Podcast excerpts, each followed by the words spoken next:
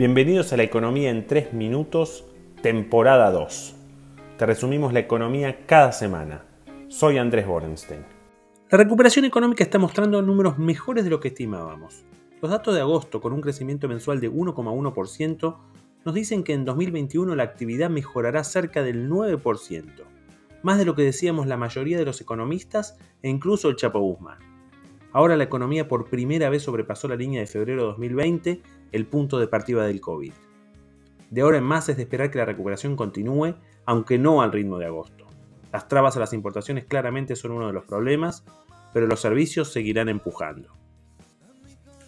El otro gran tema de la semana que terminó fue una nueva suba del dólar. El contado con liquidación de mercado puro, es decir, sin restricciones ni intervención del Banco Central, ya vale más de 200 pesos. El dólar blue, el que guía los ahorros de las familias y pymes, volvió a 195 pesos, casualmente el mismo valor al que llegó el 23 de octubre del 2020, es decir, tardó 52 semanas en volver a ese máximo del año pasado. Pero como dice un sabio profesor, son dos momentos diferentes. Por empezar, los 195 del 2020 ajustados por la inflación argentina y corregidos por la inflación de Estados Unidos equivalen a 282 pesos de hoy. Es decir, que comparado con los valores del año pasado, esto es una bicoca. ¿Por qué los momentos son distintos? Hay varias diferencias importantes, pero me voy a centrar en tres de ellas. En primer lugar, el cepo está mucho más fuerte que en aquel entonces.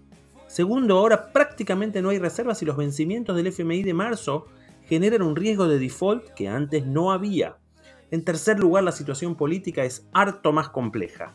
La coalición de gobierno está en ebullición y eso lleva a hacer cosas que no tienen mucho sentido como los controles de precios. No es que el año pasado tuviéramos a Churchill a cargo, pero los múltiples caminos que puede tomar el país tras las elecciones hacen que los tenedores de pesos encuentren barato cubrirse. El dólar a 195 sigue siendo caro en términos históricos, pero eso no es lo relevante.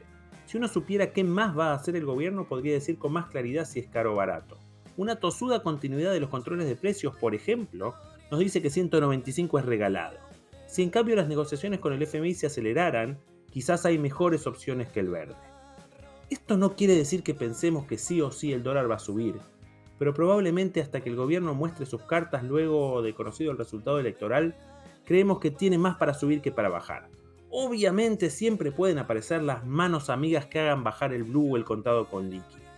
Encontrar amigos del gobierno con dólares para vender es más fácil que la tabla del 1. Hay que darse una vuelta por sindicatos, intendencias, contratistas y los dólares aparecen. El problema justamente hoy es que la coordinación en el gobierno parece tener algunos problemitas. Ya lo vimos a Robert controlando precios mientras Mansur y el Chapo se reunían en Wall Street diciendo cosas absolutamente distintas. Mientras tanto, los diarios dicen que 48% de los precios controlados no se consiguen y en el gobierno admiten que no tienen la información porque la antecesora de Robert se llevó la laptop con la data. Inesperado. El Banco Central, mientras tanto, dice que las tasas de interés no se tocan porque el dólar y la inflación no tienen nada que ver con la política monetaria. Para esta semana estaremos pendientes de la última licitación de bonos del mes que va a ocurrir el miércoles y también de los datos del mercado de cambio de septiembre que saldrán el viernes a la noche.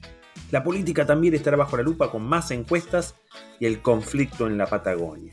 Para entender la naturaleza del problema hay que ver que al presidente le hicieron firmar una carta con errores gramaticales.